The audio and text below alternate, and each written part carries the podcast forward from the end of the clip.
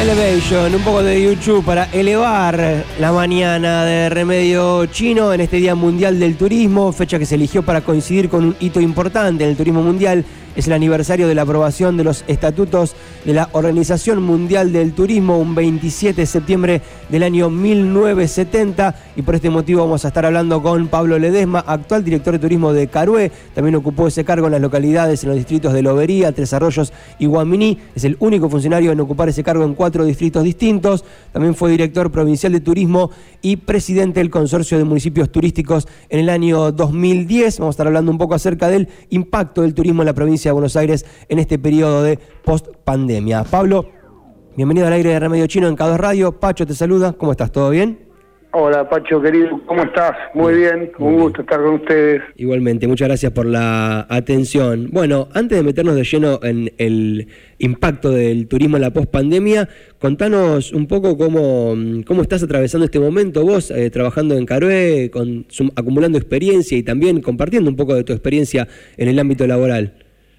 Sí, la verdad que para mí, bueno, fue un poco sorpresivo, ¿no? Porque eh, estaba trabajando en Mar del Plata en un centro de formación laboral y con la consultora y el intendente de Carué, Javier Andrés, un intendente joven con quien trabajamos y compartimos en aquel momento cuando fui director de turismo de Guaminí, eh, trabajo en conjunto a nivel regional, de hecho con Javier y con tres eh, secretarios de turismo más, pudimos formar aquel corredor de sierras, termas y lagunas a un termo de distancia, que bueno, para nosotros eh, fue como un hijo, digamos, porque hoy es una hoy es una experiencia de asociativismo que se toma como referencia en, muchas universidades, donde todavía nos siguen llamando para dar charlas sobre, sobre este tema. Bueno, ahí cultivamos una amistad con Javier, la vida después yo quiso que yo vaya por otros lugares, y bueno, eh, en marzo me fue a buscar porque la Secretaría de Turismo necesitaba una vuelta de tuerca, un, perfil un poco más que tiene que ver con justamente con, con la experiencia, con la gestión, con tener un vínculo con el sector privado que, que había que, que construirlo después de la pandemia, ¿no? Así que bueno, eh, esa experiencia de antes fue lo que me trajo a Carué de la mano de un intendente que gracias a Dios tengo la suerte de que no hay que explicarle absolutamente nada de turismo, ya que él fue secretario de turismo, el cargo que yo ocupo hoy fue el cargo que ocupó él, y que lo llevó a ser un intendente de la ciudad. Así que, bueno, nada, eso, eh, eh, eh, trabajar en un municipio del intendente es, es licenciado en turismo, esto es una ventaja. Claro, claro, claro, totalmente. Bueno, ¿y cómo estás viviendo este periodo post pandemia? Bueno, lo comentaste, ¿no? La pandemia para el turismo fue una etapa fatal, ¿no? Fue terrible, pero ahora se ha como reactivado, pero queremos saber hasta cuánto. Vos tenés mucha experiencia por haber trabajado justamente como director provincial de turismo con muchos distritos, también, también como presidente del consorcio de municipios turísticos, tenés como mucha experiencia y muchos contactos, tenés como mucho diálogo con muchos sectores. ¿Qué opinión tenés? ¿Cómo estás viendo este impacto post pandemia en el mundo del turismo? Mira, eh, se puede leer desde, desde muchos lados, Pacho, porque tiene que ver desde, o sea, cómo benefició el, eh, al turismo desde muchos lados, inclusive casi te diría desde hasta desde el económico, donde la gente decidió ya no guardarse más la plata, ya decidió si tengo unos pesitos algo, la disfruto, eh, porque no sabemos si nos van a volver a encerrar mañana. eh, no sabemos si esta fue la última pandemia que vamos a pasar de acá en el futuro, ¿no?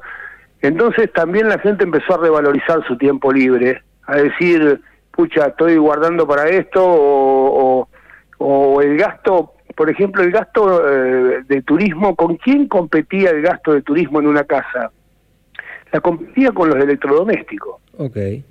La competencia era, la gente decidía, ¿qué hacemos? ¿Viajamos o cambiamos la heladera? ¿Qué hacemos? ¿Viajamos o cambiamos el auto? Bueno, hoy el turismo ha tomado otra relevancia en la familia, eh, en, la gente, tiene otra importancia.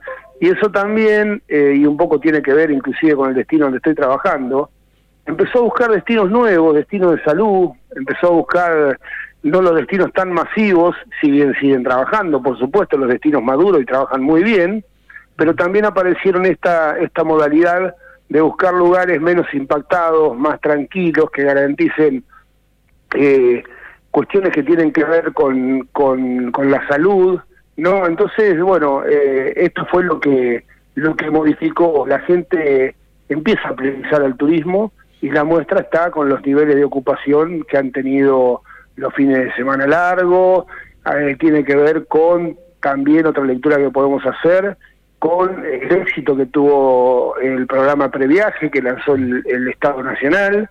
Eso también fue una herramienta que dinamizó un sector que, se quedó sin clientes de un momento para el otro, Pacho. Son, fueron mil, mil doscientos millones de turistas que dejaron de viajar. Claro, es un montón. Así que te imaginas que la crisis económica que se estaba viviendo el sector fue el sector más afectado económicamente del mundo. Claro.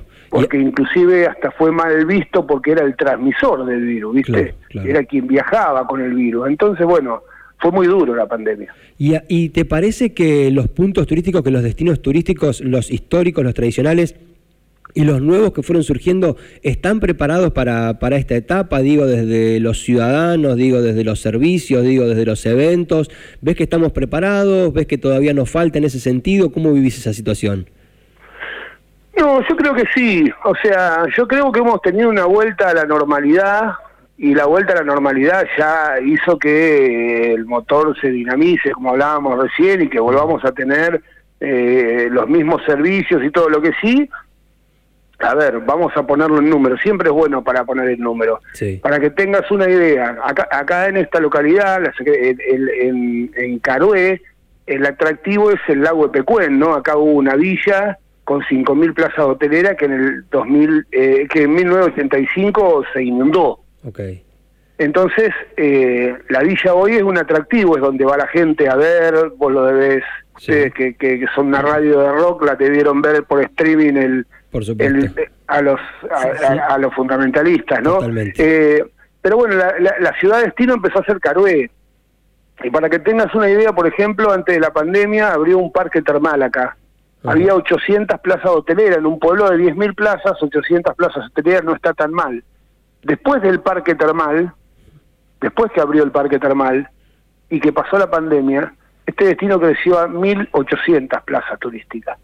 Mm. en una ciudad de 10.000 habitantes. Para que tengas una idea, Tandil tiene 150.000 habitantes y tiene 12.000 plazas turísticas.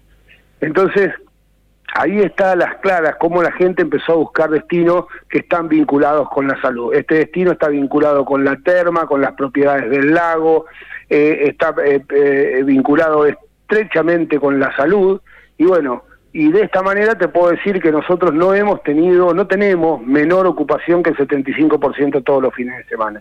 Este fin de semana último que pasó tuvimos el, 70, el 85% de ocupación porque hubo dos eventos grandes, eh, el fin de semana largo eh, que viene está todo vendido, no hay alojamiento, ayer una amiga...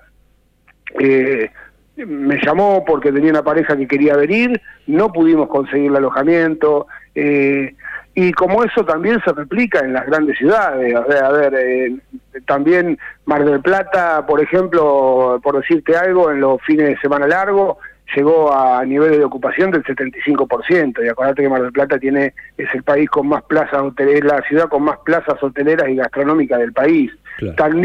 tuvo los mismos niveles de ocupación también que hemos tenido nosotros, arriba del 90%, todos los fines de semana largos, semana de Semana Santa, fin de semana de junio, el fin de semana de octubre, todos estamos con ocupación plena. O sea, eh, los números mandan en este sentido, decir, cómo está el turismo. Y la verdad que está reactivándose de una manera muy importante, eh, volvió la tercera parte del, previaje, entonces, bueno, eh, pero, pero lo más importante, Pacho, es tomar al turismo como una generación, como una generación de divisas para la ciudad, para que te, den, te, des una idea, porque cuando vine a, cuando llegué a la, Secretaría, el desafío del intendente era volver a, a revincularnos con, con, con, el sector, ¿no? con los prestadores, con un sector muy, muy golpeado también, te imaginas hoteles termales cerrados, el parque termal cerrado, tanto tiempo y, y el fin de semana de Semana Santa, bueno, ¿cuánta gente andaba? Y bueno, nosotros tenemos 1.500 plazas. Mm. Eh, estamos en 1800 llegando en, en, antes de fin de año porque por la construcción que se está haciendo. Pero si vos sacabas la cuenta, Pacho, de las 1800 plazas nada más, no cuentes el visitante, solamente el turista, y tirabas un promedio de cuánto sale mínimo dormir una noche en Carué, que hoy ya sale más, ya no es este promedio, pero le poníamos tres mil pesos. Sí. ¿Cuánto salía a comer en todo el día, desayuno, almuerzo, merienda, cena? Otros tres mil pesos. Y entre el combustible, la entrada a las ruinas, el regalo que se llevan, era un promedio de diez mil pesos. Cuando vos multiplicabas esos diez mil pesos por los tres días, y esos tres días por los 1.500 turistas nomás que tenemos detectado como plaza, era una cuenta que si le sumaban los visitantes que vienen, que pasan, porque acá viene mucho visitante de Sierra de la Ventana a pasar el día, de Sierra de la Ventana, de Pigüé, de la región, en, en Caroe habían quedado más de 60 millones de pesos por turismo en un fin de semana. Mm, numerazo. Eso es lo que genera el turismo en las economías regionales. Y Pablo, escúchame, eh, acá nos debatimos mucho acerca de, por dónde ir, ¿no? Si más servicios y más eventos, incluso ha, sido hasta como consigna de un programa. ¿Vos cómo lo vivís a esto? ¿Crees que tiene que ser más por el lado de los servicios? ¿Crees que tiene que ser más por el lado de los eventos? Porque mencionaste recién, ¿no? Hay un evento, entonces esto completa un poco, tienen que ser las dos combinadas, alguna tiene prioridad sobre la otra. ¿Cómo, desde tu lectura, cómo lo vivís?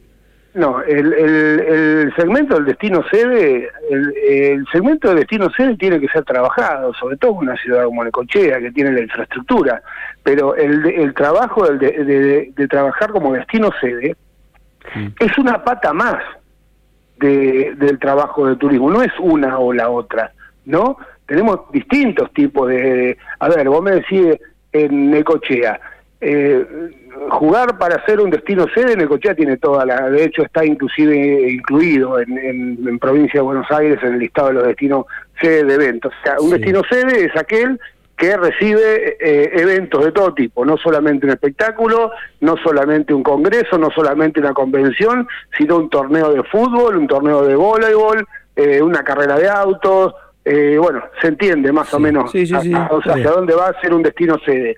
Eso es complemento del destino, del trabajo que vos vas a hacer de un global del destino. El destino lo que tiene que estar es planificado, es saber hacia dónde queremos ir, es saber qué necochea queremos de acá a 10 años, es juntar a los actores y decir qué es lo que vemos eh, en esta necochea, que es una ciudad con turismo, eh, eh, cómo, cómo, cómo la planteamos, qué es lo que queremos ver, qué queremos ser, qué queremos ser ¿Cómo, ¿Cuál es nuestro atractivo principal? Nadie puede negar que Necochea el atractivo principal es el de sol y playa, pero esa, ¿de qué manera vamos a romper esa estacionalidad de sol y playa para que el hotelero pueda trabajar todo el año, para que el del restaurante pueda trabajar todo el año? Bueno, ahí entra esto que hablábamos recién y con una planificación de decir cómo nos convertimos en un destino sede, cómo un fin de semana tenemos un torneo de golf, cómo otro fin de semana tenemos una carrera de running, cómo otro fin de semana tenemos una banda grande porque la K2